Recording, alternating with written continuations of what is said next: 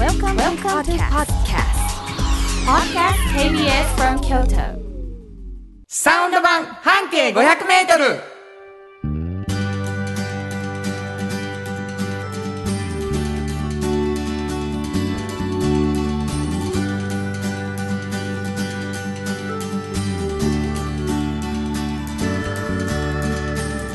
こんにちは。フリーマガジン半径500メートル編集長の炎上真子です。サウンドロゴクリエイターの原田博之です。4月9日になりました、はい、あのーうん。オープニングトーク。そうそね、うん。あのーちょっとなんていうんですかね、う。うん、いくつかお便りがね。はい。聞いたこともないようなオープニングトークになってますよっていうはいのをいただいてまして、なんかお好み焼きちょっと反響あったみたいですね お。好み焼きのあ話をのシャレにならない美味しさあのの。もうじ、はい。ほとんど何にも紹介せずにですよ、はいはいあのーなんでしょうかお好み焼きの話したり、はいはいはい。あと先週紹介したもういちごスプーンがもうはい。見つかりましたみたいもうなね、本当に結構ね私いっぱいいちごスプーンのあのこんなんですか こんなんですかこれやったらありますよっていう写真をいっぱい送ってこられてます。は、はい。い。えーというわけでね、はい。あの初めて聞いた人がようわからんよというオープニングをやってますよとはい。いう注意をいただきました。はい。あのー新年度になって2回目ということでね、はい。えーえーと前の年度の最終週とはい。新年度の第1週を使ってリスナー調査。というのを皆さんにお願いしましたはい。ご協力いただきました皆さんありがとうございました本当にありがとうございましたもうね本当にたくさんの方がうんいっぱいね。嬉しかったな本当に嬉しいです。あのー結論から言うとですね、はいはい。老若男女うん。全世代的に聞いていただいていると本当にあんなんなかなか珍しいらしいです。あそうですか、うん。あのさすがにねはい。あの10歳以下といううん方は、うんうん。あと90歳以上という方は、うんうん。これ2つなかったんですけど、うんうんうんもう理由ははっきりしてて、はいはいはい。パソコンを使ってやってくれって言ってるから、はいはいはい、はい。っていうのはちょっとあるかなと思うんですけど、ね、そうかもしれないですね。もう10代20代はもうちょっと多くて、うん2345がもうやっぱりねそうですね。多かったですありがとうねご。ざいましたありがとうございます。まああのー僕ら的にも、うんあのー全世代に届くラジオでいたいということがあるわけですけれども、君らはさっきから自分らのことちゃんと説明もせんと、うん。希望ばっか言うてるでと思ってる方おられると思うので、はい。ちょっと番組の説明を。はい。サウンド版半径 500m という番組なんですが実は半径 500m というフリーマガジンがございます、はい。その編集長が炎上さん。はい。これどんなフリーマガジンでしょう？これね京都にバス停がものすごくたくさんあるんですけど、うんうん。そのうちの一つをいつもねピックアップしまして、うんそれを中心に半径 500m をうん。みんなで歩くんですね。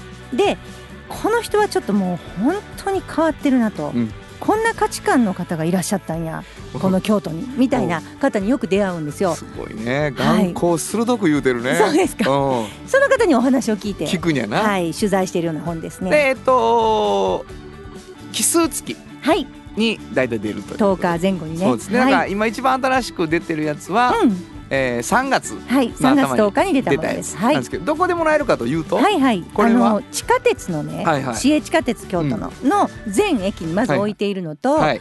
まあ他にそうですねトヨタカローラ京都さん全店置いてます置いてあるしはい、うん。あとまあ東急ハンズさんとか、はいはいはい。ショッピングモールっていうのにも置いてますし、でまあ、ちょっと京都のおしゃれなカフうんェとか行くとよく置いてあるよな、く置いてますね。あと老舗。京都の老舗にも置いてます。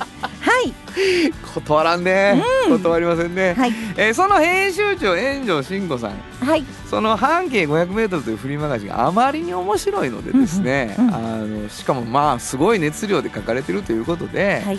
これもしかしたら紙面というさ、うん。やっぱりこう一応文字数のね限定の中で書いておられるから、はい。もしかしたら書ききれてへんかったりとか面白いこぼれ話持ってはんのちゃうかしらとうんうんいうことで、まあ、3年半ぐらい前にね、はい。炎上さんがあのこぼれ話するラジオ番組どうでしょう？はい。そういうことで始まったのがサウンド版半径 500m、はい。なんですけども実はその半径 500m というフリーマガジンを作っておられる過程の中でうんもう一つ、はい。おっちゃんとおばちゃんというフリーマガジンがそうなんです。創刊されたんですね。はい。これどんなフリーマガジン？これはね、うん。あのまあ若い人、うんまあ、大学、まあ、就職活動始まっていくかなっていうような方とか、はいはいはい。あとちょっとあの新卒終わって、まあ、もう一回ちょっとキャリア考えようっていうようなうん若い方、うんそういう方に読んでいただきたくて、はい。まあ、作った本なんですけど、うんうんあのどなたも今若いけどいつかおっちゃんとおばちゃんという年齢になるんですよ。はいはいはい。でそうやな。んです。本当になるんです。そうやね、うん。ならへん思ってたもんな。そう、うん。私も思ってた。そうやね思ってたけどなったな。俺とかなった、あなりましたか、はい、うわそうなった時に、ね、なると思いますよ。なりますよ、はい。はいもうなってますけど。でなんかその時に仕事がもう面白くてたまらないっていうね、うん。方いっぱいいらっしゃるんですよ。ね。充実しててなねでそういうことって、まあ、若い方に聞いたらえー、そんなんありえへんと思ってたみたいなことよくああなるほど。今が一番ピークとか思ってはるんですけど、はいはいはい。そんなこと全然なくて、うん。そのおっちゃんとおばちゃんたちにしたらもう今がピークっていう人もいっぱいいて。ずっとピーク更新中の人たちね。そうそう、はいはいはい。でその秘訣を聞いてます、っていう本ね。そうこのフリーマガジンはどこでもらえる？これはねあの関西のほぼほぼ全部の大学のキャリアセンターに置いてて、はい。あと学生街の喫茶店とかハローワークとかにも置いてるんですけど、でも今ネットで皆さんお読みになってまして、はいはい。ウェブでも読めます。おっちゃんとおばちゃんで検索で。はい、というわけでねこれはなかなかこれも熱量あるぞという、はい。これもこぼれ話してもらわないと、うん、というわけでこの1時間の番組半径 500m というフリーマガジンからのこぼれ話、はい。そしておっちゃんとおばちゃんというフリーマガジンからのこぼれ話、はい。それを編集長自らが語っていくそういう番組でございます、はい。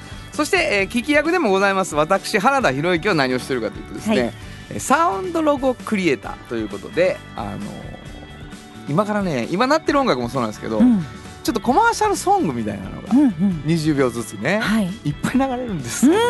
全部私が。全部です。そうお前しか歌っってないのかっていう。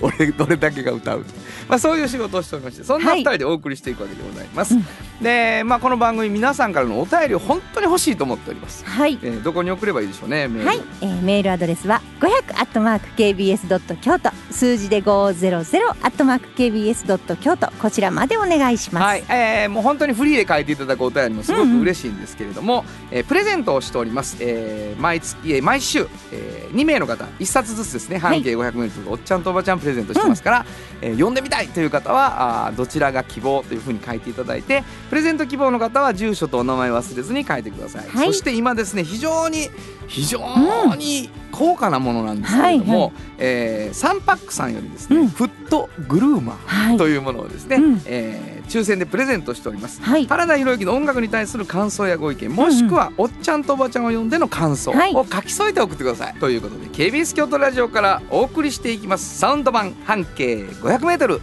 今日も張り切って参りましょうサウンド版半径500メートル。この番組は山陽火星、トヨタカローラ京都、東和、ミラノ工務店、サンパック、かわいい、釉薬局、アンバン和衣庵、日清電機の提供で心を込めてお送りします。産業化成は面白いケミカルな分野を超えて常識を覆しながら世界を変えてゆく。もっとお真面目に形にする。産業化成。お風呂の新習慣。フットグルーマーかかとツルツル。足裏ふわふわ。ポカポカだ。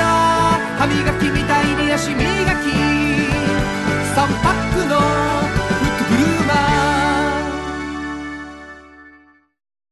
京都で建築を続けるミラーの工務店。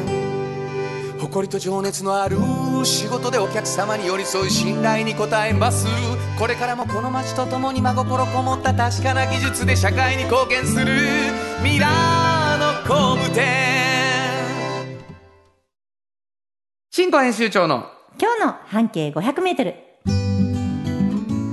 このコーナー毎月2週目は京都を拠点に京都日本世界の伝統文化産業を支えさまざまなシーンで活躍している方を紹介する今日の挑戦者たちに登場した魅力的な方たちをラジオでも取り上げていきます。はい。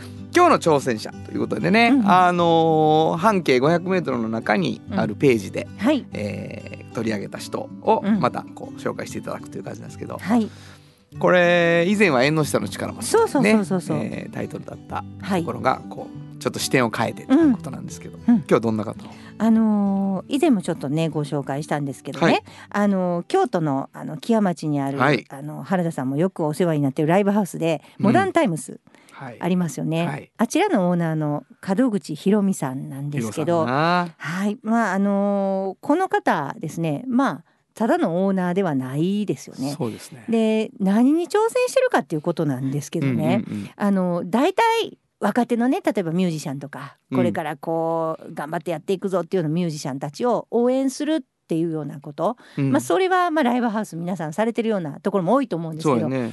彼女は何に挑戦してるかっていうとやっぱお客さんを育てるっていうこと。なるほどな。うんあのねあのあんまりないですよ。客を育てたいっていうオーナーライブハウスで。うん。だからこうライブハウスとはどういうものかっていうものもまあちょっとこう自分は通ってはりますしうんうんあの普通は脇役じゃないですかお客さんってこう、演者の人に対して。でもここはお客さんがもう主役やと思ってますと。うん。どんな風に楽しむのかライブハウスでライブを。うん。でそれによって自分の人生がどんな風に楽しくなっていくのかっていうようなこととかはいはい。そういうのをこうライブを見ることでちょっと知ってほしいと思ってはるんですよ。なるほど。まあ、もちろんそれがゆくゆくはその演者であるこうミュージシャンたちを支えるっていうことにもなるので、でそういうとこからやってはる人っていう感じですよね。ねこういうふうにならはったきっかけっていうのがもともとあの自分があの祇園のライブハウスに通ったりしてはった時に、あのまあ、例えば大企業の社長も来てるしフリーランスの方も来てるしそのお客さんで本当にたくさんいろんな人がいるじゃないですか。でもこうライブを聞くっていうところに関してはなんかこうそこに隔たりがないんですよ隣の人と自分と乗り方を変えなあかんとかもないし、うんうん前後ろとかもそうやし、そこでその例えば好きなミュージシャンがいるからこう集まっていって、はいはいはいはい。でそこでその人の曲を聴いて楽しむっていうことに関してその上下関係がないじゃないですか。そうですね。それをねめっちゃ感じたんですって自分が通ってるライブハウスうで。んなるほど。でなんかこれはもしかしたらなんかこう何かを共通して価値観を持ってもらえるきっかけになるんじゃないのかと。うん。で京都って昔からフォークソングとかうん。音楽盛んですしね、一つの京都の文化でもあると思うんですよあね。そうやね。うん、でライブハウスも本当に小さいの多いし、うん。でそういうところでお客さんがこう育っていくっていうことでいろんなミュージシャンがまた育っていく、まあ、そういう京都の、まあ、一つのイズムみたいなものが生まれたらいいかなっていうようなことだったんですね。なるほどうねん。なんか私はこのありきたりじゃない話にちょっと驚いたっていうのを覚えてますけどね。はいはいはいはい。いやもう本当に試行錯誤してうん。あのーこの場所の意味みたいなことをうん。すごくあある意味冷静にねうん。あの挑戦してる人だなっていうこういう場所として使ってもらううん新しさもすごくね僕はあのお芝居もやらせてもらってるじゃないですか。はいはいはい。でライブハウス音楽だけじゃなくても大丈夫やとかさ、うんあの美味しい料理を出すとかね、はいはいお客さんが主役になる時に私たちがそれを楽しんでもらうために何ができるかっていうね。で本当にあのミュージシャンが自分のライブ他でやって帰りに寄るようなライブハウスなので、うん。あちゃんとそういう場所を作ってはるんやなっていうふうにねそうですね。思いますね。すごい素敵な店長です、なんか本当にそういうことやる方が結局はミュージシャンのためにもなってると思うんですよ。でしょ？うん。なんかそこがあこういうベクトルでなんやろうそのミュージシャンを育てていくとかミュージシャンを応援するってことできんやなと思った。そのお客さんを育てるっていうことをするとつながっていくじゃないですか。そうやいやもうチャレンジし続けてほしいけどね。ミュージシャンとしてはもうほんまに助けてもらってるので、うん。えーまあねあのコロナで厳しい部分はそれたくさんあるからライブハウスではい頑張ってほしいなと思いますね、はい。挑戦し続けてほしいと思います、えー、新庫編集長の今日の半径 500m 本日ご紹介したのは？はい、えーモダンタイムスの門口ひろみさんでした。FM94.9 メガヘルツ。AM 千百四十三キロヘルツで KBS 京都ラジオからお送りしています。今日の一曲。はい。ここで今日の一曲なんですけどね、うん。あのーすごいね。やっぱりミュージシャンにとってライブハウスって、はい。あのー歌にしたくなるうん。あのテーマやねんか。うん。ほんでえっ、と僕も何曲かあるし、はい。でこうライブハウス自分のホームみたいなねモダンタイムスってとこもあるけど、うんうんうんやっぱりいろんなこうツアーで回ってくる人もいるわけですよ。はい。ほんでこうツアーで回っていくってこんなことなんやって少年時代に僕がはい。ライブをツアーで回っていくってこんなことなんやって思ったはい。えアメリカですけどね回ってるの。この曲にします。矢沢永吉トラベリンバス。本当はここで Just like 登録の名曲が流れてるんだよ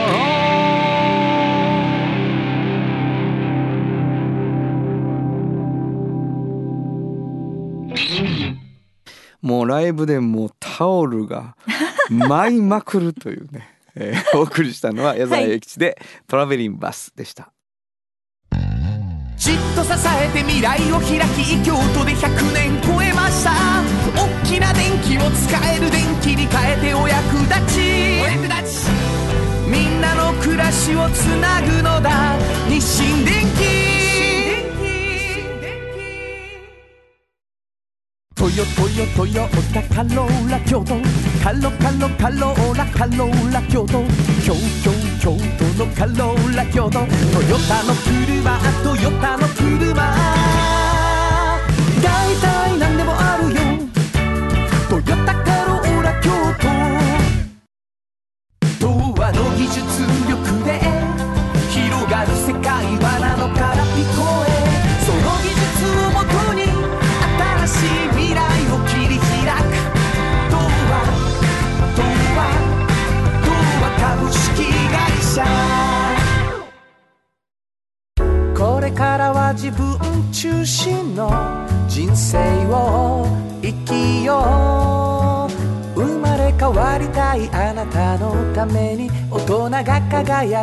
ションブランドかわいい。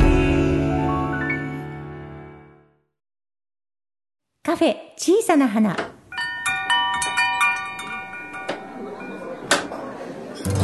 の店を切り盛りするのはおしゃべり好きな店主と聞き上手なスタッフの2人だけ。いつもこの空間にはおしゃべり好きなお客様が絶えることはありません。さてさて今日のお客様からはどんなお話が飛び出すのでしょうか？いらっしゃいませ。まずはお名前を頂戴してもよろしいでしょうか。はい、戻ってまいりました。トヨタカローラ京都の田中でございます。よかった。たえー、というわけでございましてですあねりがとうございます。あのー初めて聞いてくださってる方は、うん。どういう何のことやと何が戻ってきましたやという感じだと思うんですけども、えー、4月うん。あのーなりまして。はい。でまあ第2週、うん。これ毎月第2週にね、うん。トヨタカローラ京都さんのあの田中さんはい。をお迎えしてでカフェでちょっと喋るというね、んこのもうまあ言ってみたら小さな花のはい。あの最多出場者なんです。そうです。ちの。本当にそうです、ね。はい。もう4年目にならしいね。そうですよ。ありがとうございます。ありがとうございます。いやでもそのあのーやっぱ年度を超えるっていうのは、うん。まあこっちの話ですよ、うん。はい。こっちの話ですけど、うん。超えていただけるかどうか。本当に。でも毎回最終回みたいなのがもうねそう若干雰囲気出してくるわけですよ田中さん、うん。もうすいません。あのもう今今月限りかもしれませんみたいなね 本当に。この年度をまたぐ時っていうのは本当に。緊張してる。そうなん。緊張していただいてるんですよね。いやリスナーからもお便り来てましたもんね。絶対やめないでみたいなこと書いてましたよね。のーリスナーの皆さんがうん。できることがあるんです、うんうんうんあの私がこうやって毎月来させてもらえるのは本当にリスナーの皆さんのお便りのおかげなんです。よろしくお願いします。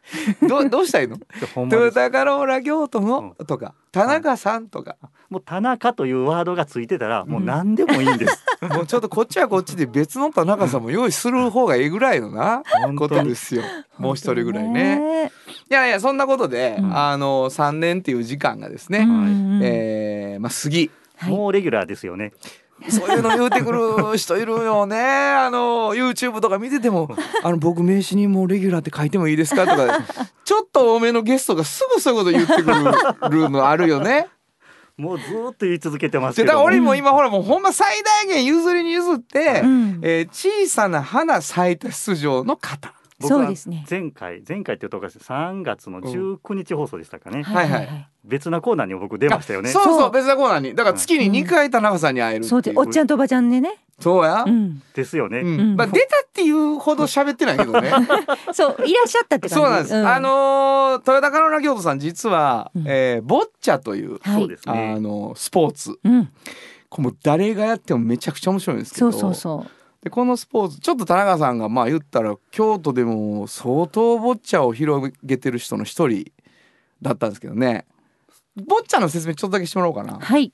ボッチャの説明をする、どスポーツやねんな。ああのパラリンピックのうん。正式種目になってます、ボッチャと言います。はい、あのどんな？えっ、とですね、えー白い球1球うん。赤い球6球、うん。青い球6球を使った全13球の球を使ったスポーツです、はい。えー球の大きさは、えー野球のボールよりちょっと大きいぐらいのはい。はいはい。大きさで、はい。うん。えっ、とね重さはですね275グラムと決まってるんですけどもそうなんですか。まあ大体ねあのおスーパーの牛肉うん。えーワンパック300グラムはいはいでちょっと軽いぐらいかな。まあまあそのぐらいでな。るほど。はい。よう言えてあるわ。こなれてるでしょう。こなれてる。うん。すごい、はい。うん。でまあこの球をですね、うん。えっ、とまあん転がしたり投げたりするわけなんですけどもね、はいはいはい。で最初に白い球ジャックボールっていうんですけどこれを最初コートに投げ込みます、はいその後に赤青のチームに分かれて、えー、とこの白い球にどっちの球がね最終的に一番近づけられるかという、こういうスポーツ。そうねね。そうそう。ちょっとカーリングにも似てるし。そうそう。うん微妙になんかビリヤードっぽいとこもあるし、うん白い球に当てても相手チームの味方のチームの球に当てても大丈夫、大丈夫ね。結果的に近かったらいいねもんね。うん。結果的に近かった方が勝ちですね、まあこれをですよ、うんうん。あのーまあさも自分がやってきたみたいに言ってはったわけ、うんうんね。ところがこの間ついに、うんはい。実は僕がお世話になった、うん。ほんまにもうそのお師匠さんみたいな人がいるんはいですよ、はいはいその人を連れてきてくださってそうですね。そうですね。はい。な結構反響が、あのー学校の先生から「い。や、はいあの放送すごく良かったです。うわ嬉しいね。やっぱり」本当に嬉しい、うん。これアーカイブで聞けるからね、うん。はい。ぜひぜひはい。本当に聞いていただきたいです。はい。私あまり喋ってないです。そうなんです。けども。うんいいはったかなぐらいのね。そうなんです。はい。もう本当にあのこんな奥ゆかしい田中さん見れへんぐらいの、あのええ話すぎてう、うん。ん話を挟むタイミングがちょっそうやね。となくしてしまったほんまほんま、はい。ギュッとしてましたよ、はい。でまあそういうそのボッチャ、えー地域とつながるみたいなテーマでね、うん。田中さんがボッチャっていうのを一生懸命やってて、ううんちの番組も応援しようや、はい。僕らもちょっとやったりして。でまああのー皆さんのお便りの中に結構たくさんあるんですけどもトヨタの車のことが全然語られてないので大丈夫でしょうか、みたいな。はい。ありましたね。でもそういうことはよく言われる、うん。そこがまたいいんですっていうね。じゃあでもレギュラーになりたいとか、はい、ね自由に喋らせろとか、うん。もうあのプリンプリン持ってきた俺のプリン美味しいって言えとかね。チョコレートめちゃくちゃ上手やったやろとか、うんうん。この間、うん。ちょっと他局さんになるんですけどはいはい。ちょっと企画で出かけたことがあって、はいはい。あれ？もしかしてトヨタさんトヨタの田中さんってあのお菓子の方？ってもうそんな言われるようにならないそうですよ。だからもうスイーツとうん。ボッチャ。うん、全然けえへんわけ車が、うん、そうやね、うん、ほんで今日開口ね一番、うんうん。えー新年度もよろしくお願いしますってな、うんうん。打ち合わせ。あありがとうございます。超えられましたね、うん。言ってお互いにあの喜びを分かち合い、うん。今日どうしますか?」言ったらもう「今日は何にもないんですよ。ちょ待って」と「あんだと。ギリギリ3年間超えられたと、はい。やっぱりちゃんと車のこと喋ろうぜ」と。はい、びっくりしました。あの原田さんに「ほんまにないの?」って言われたらね、うん。やっぱり思い出すもんですね。聞き出してました 皆さん。はい。あのねうん。ちょっとあのーいい話よ。うん。あの試乗車ってあるじゃない。はいはい、その試乗車をうん、販売するっていうねす。ごいあ。短い期間ガッすごい、ちょうどですね、はい。もう4月9日今日ですね。今日やな。うん。今日からうん4月17日までが、はいはいはいまあ、応募期間になるんですけども、試乗車販売の抽選を行います。うん、これどうしたらいいの？ホームページ？はい、あのトヨタカローラ京都のホームページにあの今あの出ておりますので、あのお車大体ね30台近く出てると思います。あすごいよ。試乗車あの、うんちょうど入れ替えのタイミングがね来たんですね。なるほど。これめったにないんです。こんだけたくさんの試乗車を出すっていうことは。車種もいっぱい？車種もいっぱいありますので。ぜひぜひまずカローラ京都のホームページを見ていただいて、はいはい。あこの車ええなっていうのがあれば応募しいただきたいなと、なるほど。すすごいお値打ちなんですか？お値打ちです。しかもそりゃそうやろな。あのーまあ試乗車というのはですね、私どもが使ってたお車になりますので、うん。中古車の扱いになるんですけども、うん。その分、まあ、整備は私どもが綺麗にさせてもらってますので、いや間違いないやろ。そんなはい、新品みたいなやつやと思うそんなみんな乗らへんからねそれがね距離を。今ねすぐ乗れる。中古車なんですぐ乗れるんですよ。いいよ君たちいい感じだよ。うん。トヨタっぽいよ。でしょ、うん。だからもうとにかくちょっと車買おうかなと思ってる方。そうそう。うん今ちょっと車のねお納期だいぶかかってしまう新車やとねかかってしまうけど、今すぐちょっとどうしても欲しいと。うん。でもやっぱり綺麗な車がい。いそういった方にちょっとおすすめかなと思います、17日までが応募。そうですね。そこから抽選があるんそうですすね。ねあやはりちょっと抽ねこの企画あの以前にもやったことがあるのでだいぶ反響が高くて。ですね、うん。あーそっかそっか。はい、ですのでちょっと公平を期すためにちょっと抽選にさせていただきますので、わかりました、はい。これもう大ニュース、っていうか本当はここがメインなんですけど、ねまああのこれ一個僕目標やと思ってるわけ、はい。ちょっと車のことも言言ってもらうのもいいやろ、とでまあただねまあ坊ちゃんの田中さん、はい、ね。でスイーツの田中さん、はい。まあ欲しいままにしてるわけじゃない、はい。自分の肩書きをね。一応この1年の目標だけ聞いとこう最後に、やはりですね、うんあのボッチャの田中はだいぶ浸透してきたので。いやもうしてな、してるしてる、うん。これちょっともう一ワンランク上のところ。あげる、はいおはいはい。何にする？SDGs 田中なるほどね。なんやろな。この田中がサスティナブルになるっていうのがね、うん。どうもなんかこうレギュラー企画みたいに感じるよ。でもタイムリーですよ。下の全部ロビーも SDGs KBS 京都って書いてあったもんしょって立つな。うん。もちろん一緒にねうん。タッグなるほど。を組んでうん KBS 京都様と。常に一緒でございます。一緒にね。まあというわけでね、はい。あのーボッチャの田中が、はい。えー、1年後にね、うん。はいえー次の4月にね、うんうんうん。SDGs の田中と言われておりますがと言って、だねまだ継続しているといいなということで、はいそういう1年間にはいしたいと思います。はいえーもう落語家さんではございません。えーもう一度お名前お願いします。はい、トヨタカローラ京都の田中でございます。はい、落語家さんではございません。はいえーまたのご来店お待ちしています。ありがとうございましたありがとうご。ざいましたました。サウンド版半径500メートル。京都で建築を続けるミラーの工務店。誇りと情熱のある仕事でお客様に寄り添い信頼に応えます。これからもこの街とともに真心こもった確かな技術で社会に貢献する。ミラーの工務店。あなたの着物が生まれ変わる。着物仕立て疾患屋さん。和衣あんリーズナブルで満足できる。着物あれこれ。和装のある日常に楽しく気軽に出会ってほしい。助かるなんでも着物ケア。和衣あんおっちゃんと。おばちゃん。このコーナーでは仕事の見え方が少し変わるフリーマガジン「おっちゃんとおばちゃん」の中から毎日仕事が楽しくてたまらないという熱い人またその予備軍の人々をご紹介します。はい。まああの本当になんていうかなこう冒頭でも喋ったみたいに、うん。こう今がピークやねんはいね、うん。あの年を取っていても、うん。こう熟練になっていても、うん。どんどん面白くなってるんよっていう人がいるっていう話なんですけどね。そうなんです。毎回紹介していただいてますが、うん。今日はどんな方をはい。あの今日はお医者さんなんですけあどお医者さん。あの今原田さんがおっしゃったことをね、うん。もう本当に言われましたね。え？あのやっと夢が叶ってもう今がピークかもしれんっていうことを取材中におっしゃった方がいらっしゃるんですけど、はい。あの安野明子さんっていう、うん。あの糖尿病の内科のうん。あのクリニックをあのやってはる方なんですけどね、はいはい。あのもう自分で開業してうん。もともとあのいろいろ大学病院とかにお勤めやったんですけど、はい。数年前にあの2020年かなあの立ち上げられて、うん。えっと、兄弟病院の近所でねあの自分のクリニックを立ち上げられたんですよ。はい。でもう幼い頃からお医者さんになりたかった。あなるほど。理由はねあのこの方の大親友がね難病を患ってはったんですね。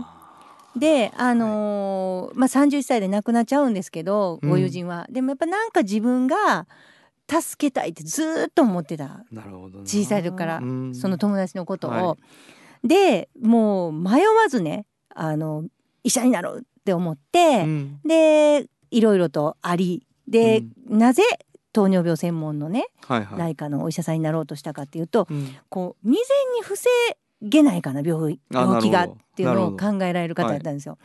であの糖尿病って予防しながらね、はい。あのならんようにするってことって割と可能やったりあとうん。ちょっとなったぐらいやったら改善するために何か予防したりできるそうなんですよ。なるほど。で夢が叶ったっていうのは一つはまあお医者さんになれたこともあるんですけど、はい。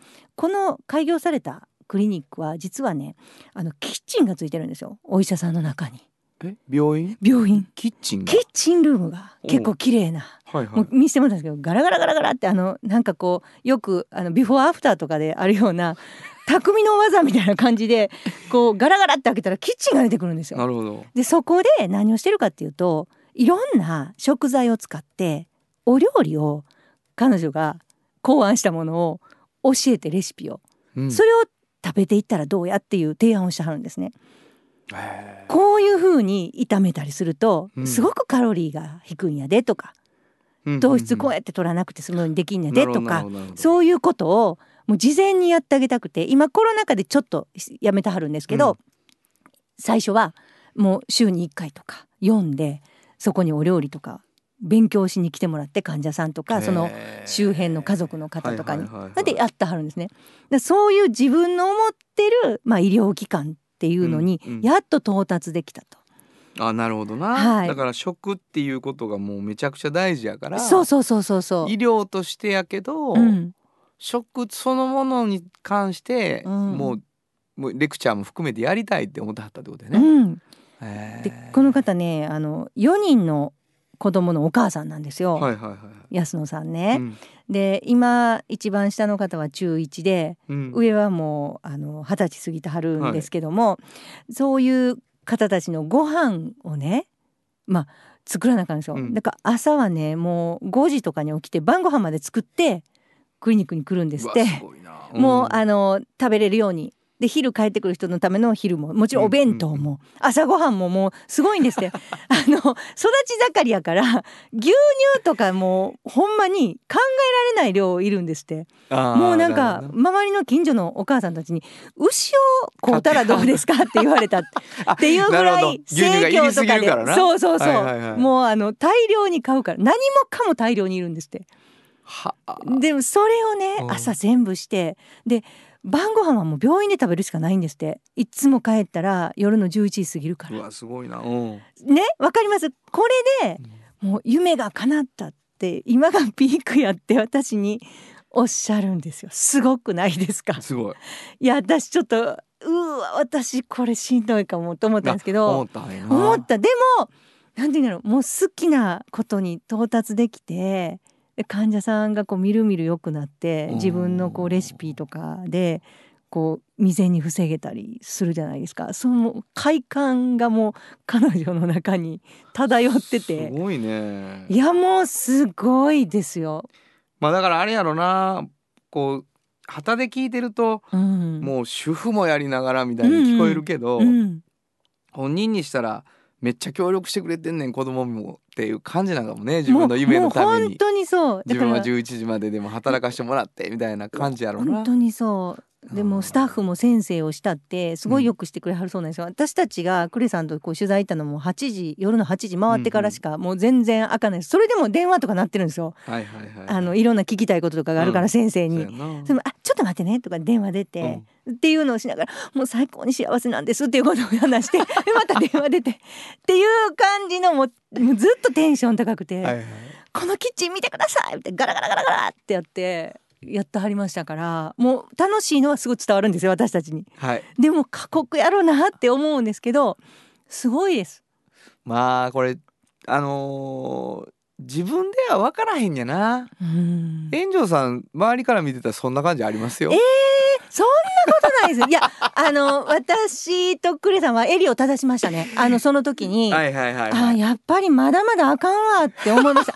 私たちあかんなって言うて。いやいやもう分刻みじゃないですか君もね。いやだだから夜9時もう俺とか本当もうね、うん。あの反省する時あるよ。あー。原さんいついつ大丈夫ですか？大丈夫です。いついつ大丈夫？です。全部大丈夫。だい全部大丈夫な俺大丈夫かって思う時あるからね。そんなことは全然大丈夫ですけもうあのやどっぱり働いてる人っていうのはね、うん。その忙しさって周囲から見るとしんどいやろなと思っても、うん。本人はやっぱりさうん。もう集中もしてるしやりたいことでさ結果そうなってるところもあるから、すごいよねでそもう。なんですよ。でもお医者さんってやっぱこういう方がなってくださると嬉しいですよね。そうやな。本当そしてにやっぱりその友達の,、うん。のことを助けたかった自分っていうのがさ、うん。そのエネルギーの元になってるっていうのはそう。やっぱり仕事核あるべしというかさはい。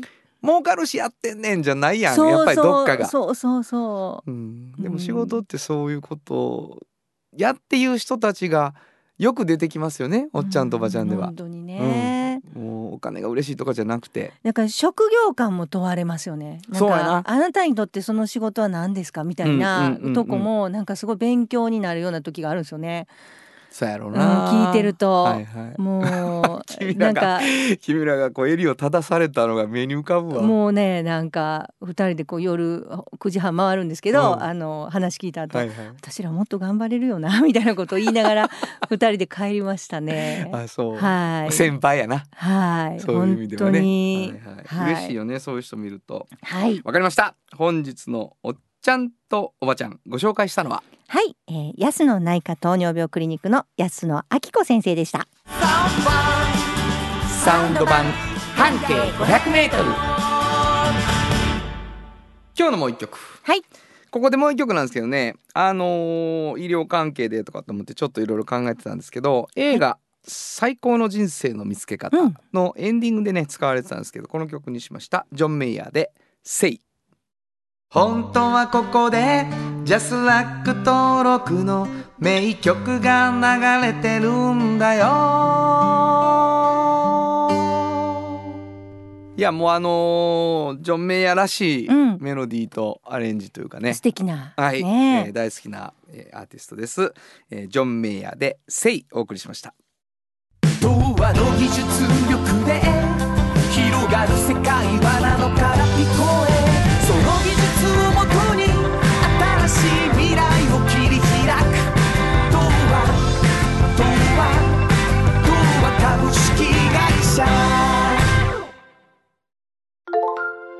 あなたに寄り添い毎日をそっと支える。有薬局っていう薬局。明日をつなぐ有薬局。お風呂の新習慣。フットグルーマー足指ピカピカ。足裏爽快。マッサージ。すぐったいのが癖になる。3パックのフットグルーマーじっと支えて未来を開き京都で100年超えました。大きな電気を使える電気に変えてお役立ち。お役立ち。みんなの暮らしをつなぐのだ。日清電原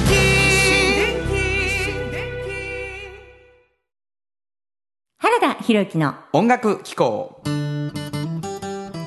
このコーナーは私炎上真子が独断と偏見で原田さんの曲を皆さんにお届けするコーナーです。ありがとうございます、はい。あのー独断と偏見で選んでいただいている僕の曲なんですけど、はいはいお便りをいただいております、はい。えー久々にお便りしております。岡山在住ラジオネーム鴨志田さんありがとうございます。ありがとうございます。3月19日放送回ポッドキャストで拝聴しました。はい。原田さん砂の嵐しびれました。うん。私は70年代半ばから90年代半ばまで洋楽全般を聞き倒していましたがそれ以降は Apple Music のカテゴリーでいうところのエレクトロニックというジャンルしか聞いていないので原田さんの音楽への感想は書けないなと思っていました。しかし、砂の嵐大学時代の愛鳥版 U2 の「炎」や「ヨシュアツリー」に収録されているようでかっこよかったです。ほら。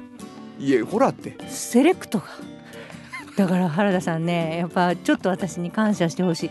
ほんまに見つけてねあの山とあるこう 曲の中から。曲の中から。これじゃないかって。もうでしょ？わかる鴨志田さん。よかったでしょ？砂の嵐私もいいと思ったほんまにあれ。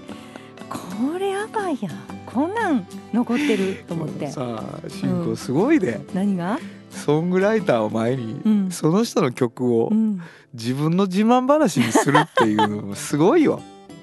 いやだって埋も埋もれたままにしてたじゃないですか。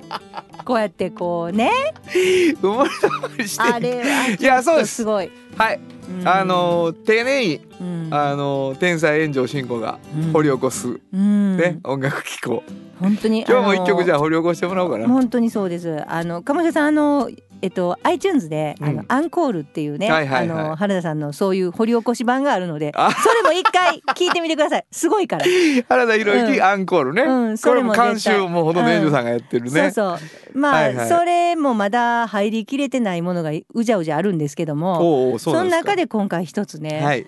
もうこれ聞いてくださいあわかる。これも全然これ U2 とかとまた違うパターン違いますけどね。ねこれ名曲ですねえーライブ版です。紹介してください。はい、えー、原田博之でセインピエロ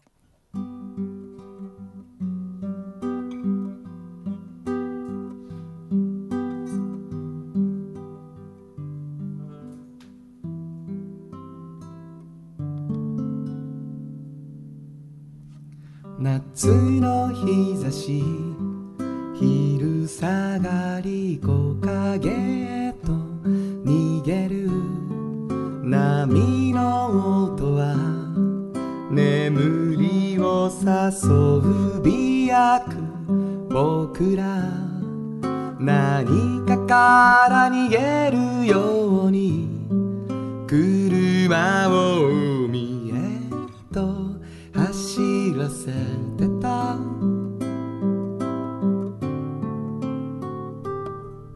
泳ぎ着いた。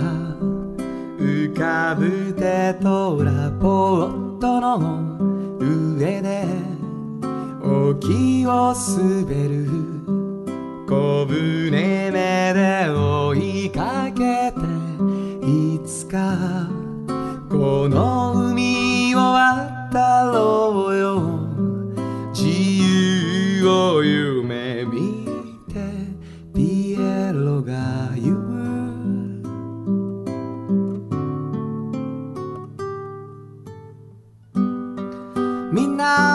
風が運んでくる。遠い街の出来事も。今はなぜか怖くないね。一日だけの逃避行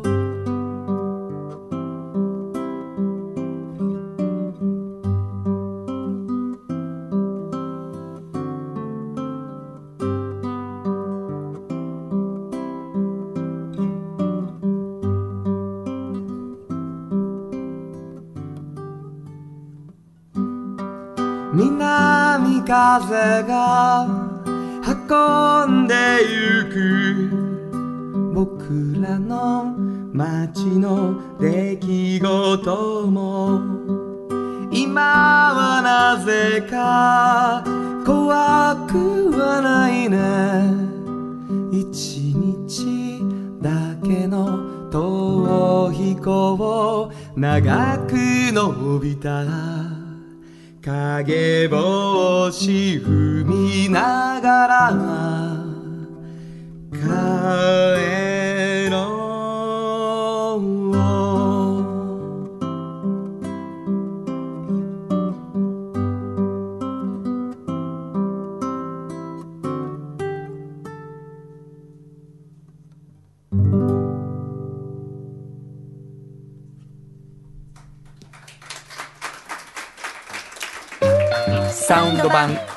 径500メートル。FM 94.9メガヘルツ。AM 1143キロヘルツで KBS 京都ラジオからお送りしています。あの話この一曲。このコーナーは僕たちそれぞれがこれまでの人生で印象に残っているちょっといい話をご紹介するとともにその話にぴったりの一曲をお届けするコーナーです。えーお便りの中にですね僕の音楽に対して、えー、を思い出したというのをいただきました。えーまああの本当に嬉しいなと思ったんですね。こう自分のこう曲が、まあ、特に僕なんかアコースティックギター一本で弾き語るっていうことをよくやっているのであのフォークなものっていうのがこう印象になったりするんだけど実際僕自身がこうすごく聴いた音楽って、えー80年代のそのブリティッシュロックみたいなものってすごくたくさん聴いていたのでそしてまあ U2 は僕にとって非常に特別に聴いたバンドの一つですね。でそれを思い出しましたよってあの言ってもらうことはすごく嬉しいことでした。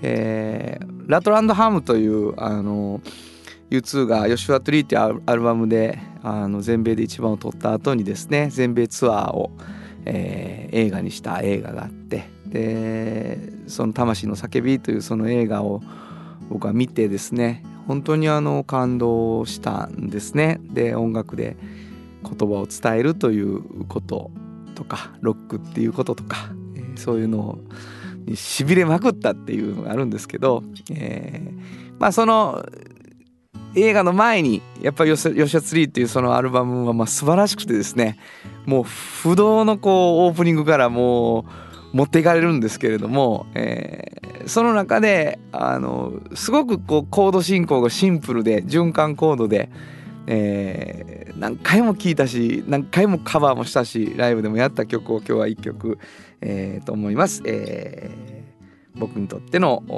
とても大切な曲だしたくさんインスピレーションをもらった曲です。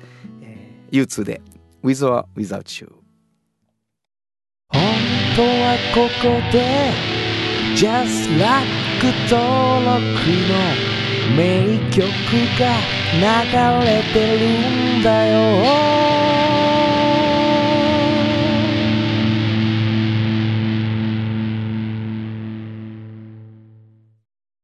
産業化成は面白い。ケミカルな分野を超えて常識を覆しながら世界を変えてゆく。もっとお真面目に形にする。産業化成。トヨトヨトヨタカローラ京都。カロカロカローラカローラ京都。京京京都のカローラ京都。トヨタの車トヨタの車。大体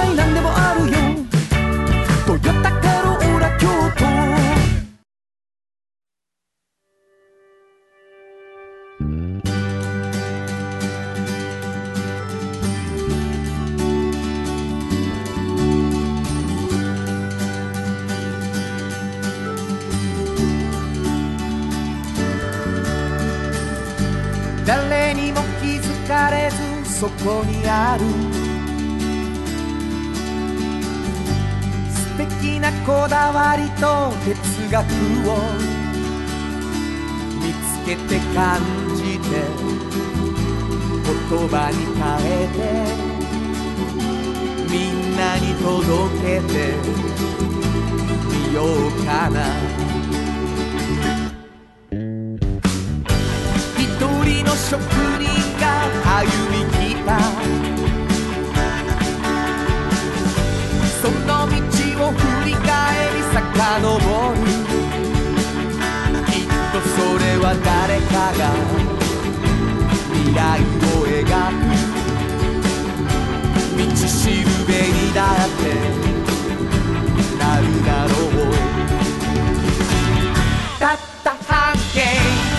って笑うから。ひしめく中に答えはいつも隠れてた。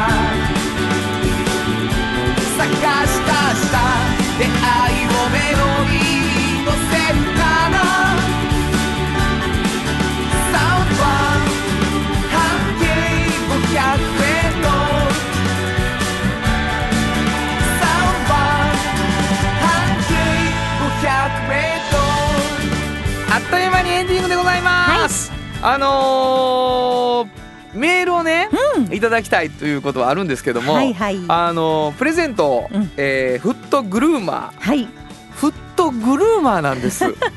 もうねいろんなのが来てるんです、ねえフットブルーマーとか。ホットブルーマーとかね。ホットブルーマーになってきた。もう何かわかんない。フットです。足のフットね、はい。えーフットグルーマーという、えーサンパックさんいただいております、えー抽選でプレゼントになっておりましてですね、はい。